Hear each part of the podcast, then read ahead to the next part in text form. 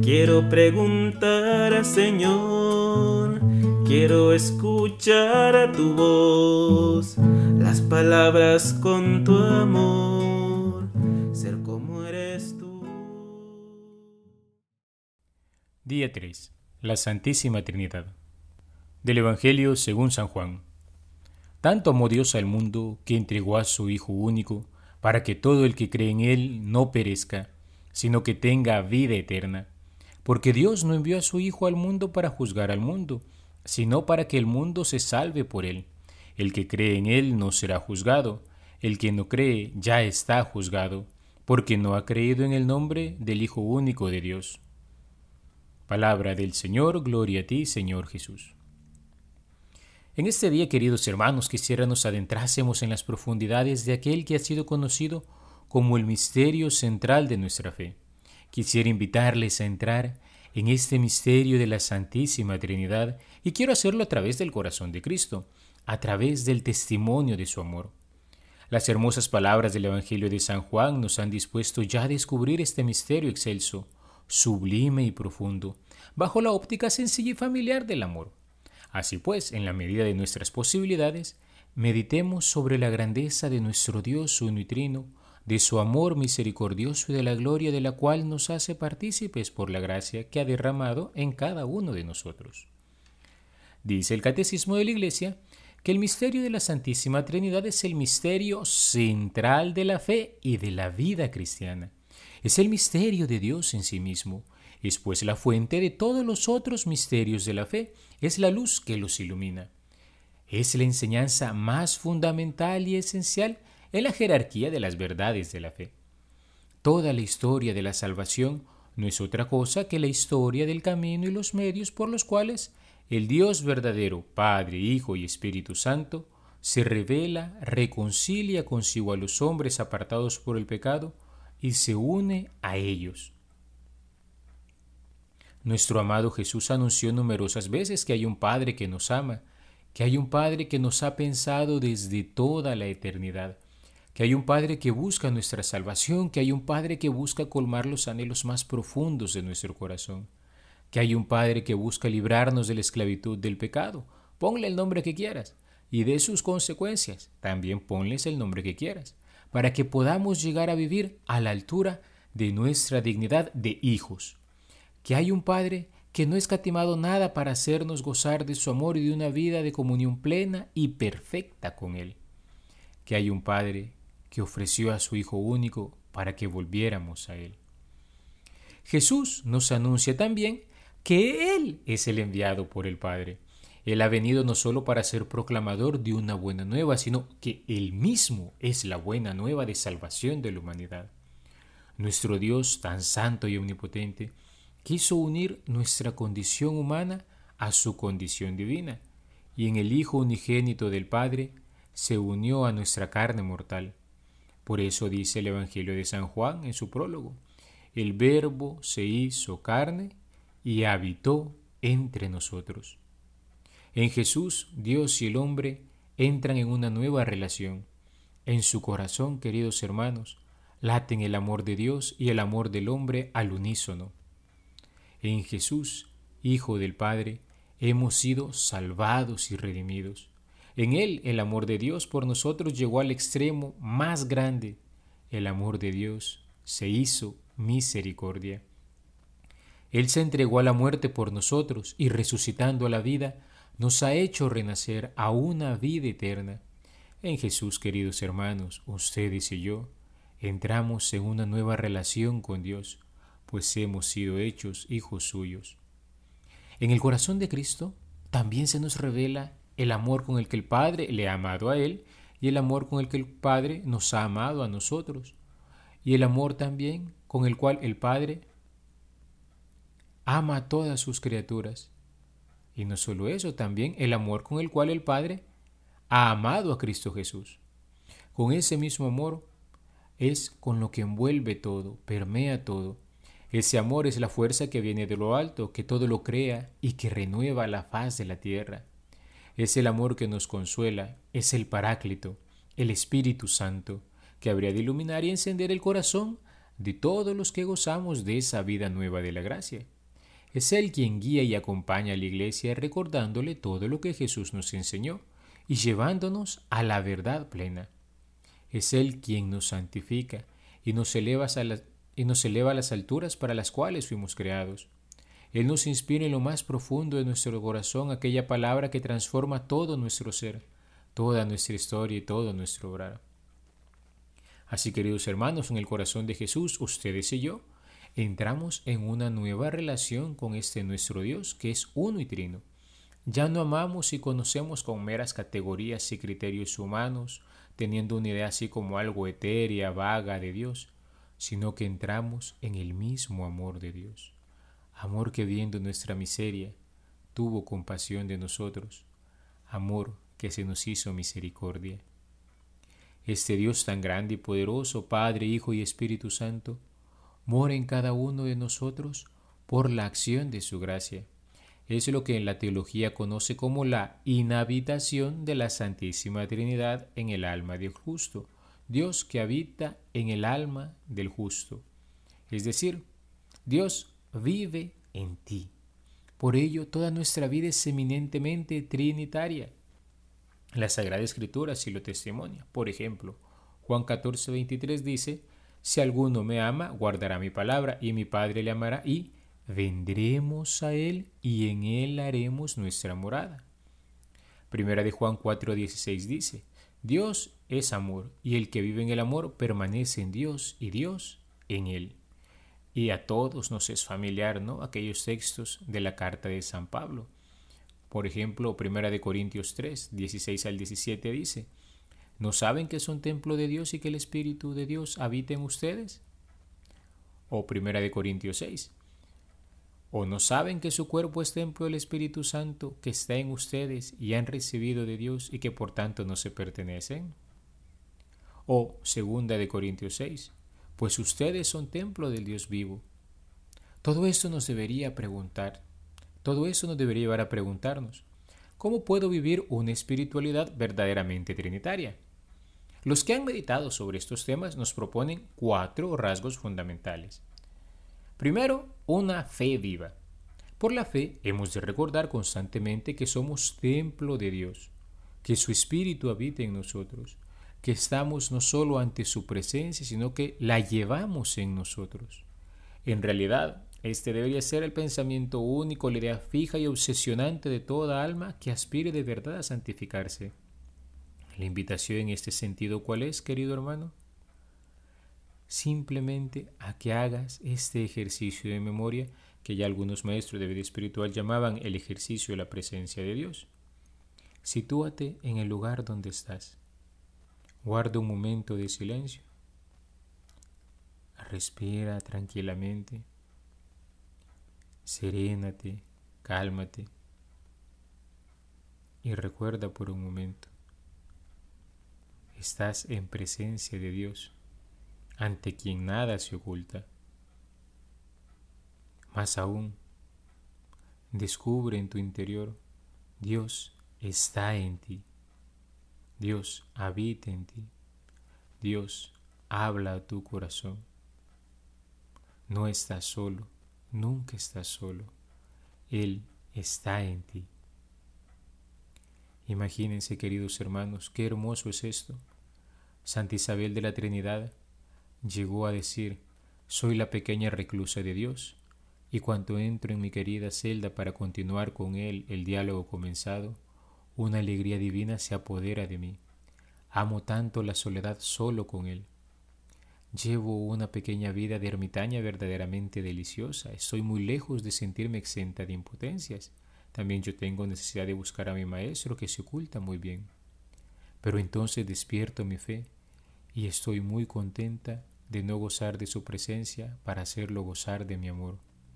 Palabras de estas místicas experimentales que nos llevan a redescubrir qué hermoso Dios está en mí y cuando quizás me pueda sentir solo, cuando pueda sentir que nadie me escucha, cuando pueda pensar incluso que no hay quien me comprenda, recuerda, no estás solo. cuando experimentes la debilidad, cuando te sientas sentado, no estás solo. Cuando te sientas contento y quieras compartir tu alegría con alguien y no hayas con quien, no estás solo. Estás con Dios, ¿eh? Y Dios está en ti. Segundo punto. Una caridad ardiente. Dios es amor y la vida según Dios es la de aquella de los que le aman y buscan amar como Él nos ha enseñado en su Hijo nuestro Señor Jesucristo. Por eso, quien busca vivir una espiritualidad trinitaria, que es una espiritualidad de comunión, buscará vivir en el amor. Tendrá muy en cuenta una expresión de San Juan de la Cruz que decía, a la tarde de la vida te examinarán en el amor. Aprende a amar a Dios como Dios quiere ser amado y deja tu condición. Eso es maravilloso. A la tarde de la vida significa, es decir, al declinar nuestra vida mortal. Te examinará en el amor. La caridad constituirá la asignatura única, o al menos la más importante, de la que habremos de responder ante el Supremo Examinador. Recordemos, ¿eh? San Mateo 25. Lo que hicieron con uno de estos pequeños mis hermanos, conmigo lo hicieron. Aprende a amar a Dios como quiere ser amado significa con todo el corazón, con todo el alma y con todas tus fuerzas. Nunca anteponer nada a Cristo, siempre primero Él, viviendo como Él nos pide vivir. De ahí que una persona que busque de verdad tener una espiritualidad trinitaria, una espiritualidad de comunión, una espiritualidad que implique una relación íntima y personal con el Señor, no puede descuidar la participación en la Santa Misa Dominical, la oración diaria, la pertenencia a un grupo, un movimiento, una comunidad que le permita mantenerse siempre unido de alguna manera visible a la iglesia. No puede descuidar ni su vida sacramental, ni su vida virtuosa, ni su vida de oración, ni su vida en comunión con la Santa Iglesia de Dios, porque estos son los medios por los cuales Él nos quiere amar y quiere que le amemos. Y por eso San Juan de la Cruz dice, deja tu condición. Deja ya tu condición humana, tus miras egoístas, tus maneras de conducir puramente natural. Deja ya tu vida de hijo de los hombres. Deja de ponerle condiciones a Dios. Deja de amar para que te ame y descubra cómo Él te ama porque Él es bueno. A pesar de nuestras flaquezas y debilidades, Él no nos pone condiciones para amarnos, simplemente nos ama. Y no dejará de amarnos. ¿Cómo no devolverle yo amor por amor? De esto se trata el empezar a vivir de veras una vida de hijo de Dios. Tercer punto, recogimiento profundo. Es preciso, sin embargo, dicen los maestros de vida espiritual, evitar la disipación del alma y el derramarse al exterior inútilmente. En cualquier género de vida en la que la divina providencia haya querido colocarnos, se impone la necesidad siempre de recogerse al interior de nuestra alma para entrar en contacto y conversación íntima con el Padre, el Hijo y el Espíritu Santo. Se trata de hacer momentos de silencio en el cual toda mi atención esté recogida, se dice, es decir, unida, centrada en el Señor. Es inútil tratar de santificarnos en medio del bullicio del mundo sin renunciar a la mayor parte de sus placeres y diversiones. Perdónenme. Pero quien no quiera renunciar a la mayor parte de sus placeres y diversiones, conciertos, programas de televisión, incluso algunas salidas que aparentemente pueden ser sanas. Todas estas cosas, por muy honestos o inocentes que sean en ocasiones, pueden tener el riesgo de derramarnos hacia el exterior. Recordemos, lo contrario de la oración no es la acción, sino la dispersión. Cristo se dirigió a todos los cristianos y no solamente a los monjes cuando pronunció aquellas palabras que nunca van a perder su actualidad. Si alguno quiere venirse en pos de mí, niéguese a sí mismo, tome cada día su cruz y sígame. Lucas 9:23. Cristo a todos nos ha invitado a orar siempre, a estar siempre vigilantes. ¿Cómo vigilo? ¿Cómo hago oración? Cuentan la historia, ¿no?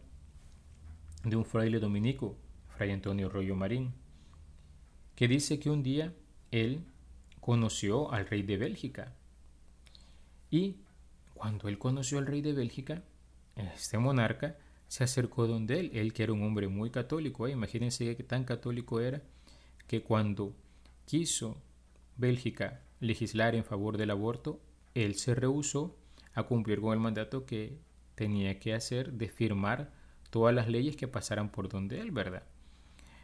Entonces él se rehusó, incluso el Parlamento belga suspendió la monarquía por un momento solamente para aprobar esa ley y luego la rehabilitaron solo para tener la figura decorativa del rey. Sin embargo, aquel hombre era un hombre de fe, era un hombre que quería vivir en santidad. ¿Y qué le dijo al padre Rollo en ese encuentro? Le dijo, Padre, ¿cómo hace usted para vivir siempre en presencia de Dios? Esto maravilló al frailecillo, ¿eh? A este padre Rollo Marín, porque en el fondo se preguntaba, ¿es posible que los reyes de este mundo se preocupen más de su santificación que yo que he conocido a Cristo en esta consagración particular que he vivido? Alguien podría pensar, ¿no? Es posible que aquellos que aparentemente viven una vida mundana se preocupen más del recogimiento, de la meditación, de la oración, que nosotros, que buscamos estar cada vez más en una relación íntima y estrecha con Jesús? De ese recogimiento, de esa contemplación obtendremos la fuerza para todos nuestros apostolados. Recordemos que el éxito de toda misión se alcanza primero en la oración. Cuarto, actos fervientes de adoración. El recogimiento hacia el interior de nuestra alma ha de impulsarnos a practicar con frecuencia algunos actos concretos de adoración al Señor. Claro, ¿verdad? Podemos hacer una oración espontánea a la Santísima Trinidad, pero existen ya algunas que son muy comunes y que tantas veces nos pasan desapercibidas. Por ejemplo, recitar pausado y meditativamente el Gloria. Como dice el Gloria, Gloria al Padre y al Hijo y al Espíritu Santo como era en el principio, ahora y siempre, por los siglos de los siglos. Amén. O incluso también el Gloria a Dios en lo alto del cielo que cantamos en la misa. Es una magnífica plegaria trinitaria, impregnada de alabanza y de amor. Recordemos, ¿no? En esa famosa oración, en ese canto, en ese himno que elevamos al Señor, nos unimos a los ángeles en el cielo. Y también recordamos los cuatro fines de la Sagrada Liturgia al momento de la celebración de la Eucaristía, puesto que ahí se manifiesta la adoración al Señor, la acción de gracias, la petición de perdón por nuestros pecados y la súplica por nuestras necesidades. También podríamos unirnos a la liturgia celestial entonando el Santo, Santo, Santo, que oyeron cantar en el cielo los bienaventurados, ¿eh? y al cual nos y de lo cual nos comenta el libro del profeta Isaías y el libro del Apocalipsis debería constituir para nosotros cristianos ya desde esta vida el himno predilecto de alabanza y de gloria a nuestro Dios uno y. Y luego la celebración de la misa votiva de la Santísima Trinidad, particularmente, esta la celebramos cuando recordamos su divina providencia. Dios lleva el control de nuestra historia y siempre nos provee todo lo que necesitamos, casa, vestido y sustento y la gracia de los santos sacramentos. Es maravilloso, queridos hermanos, que nosotros también renovemos continuamente nuestro amor a Dios Padre, Hijo y Espíritu Santo. Él que nos ha visto con gran benevolencia, nos ha querido hacer entrar en una relación profunda e íntima consigo. Nos unió así de un modo muy especial en el corazón de su Hijo. En Él, como decíamos al inicio, hemos entrado en una nueva relación.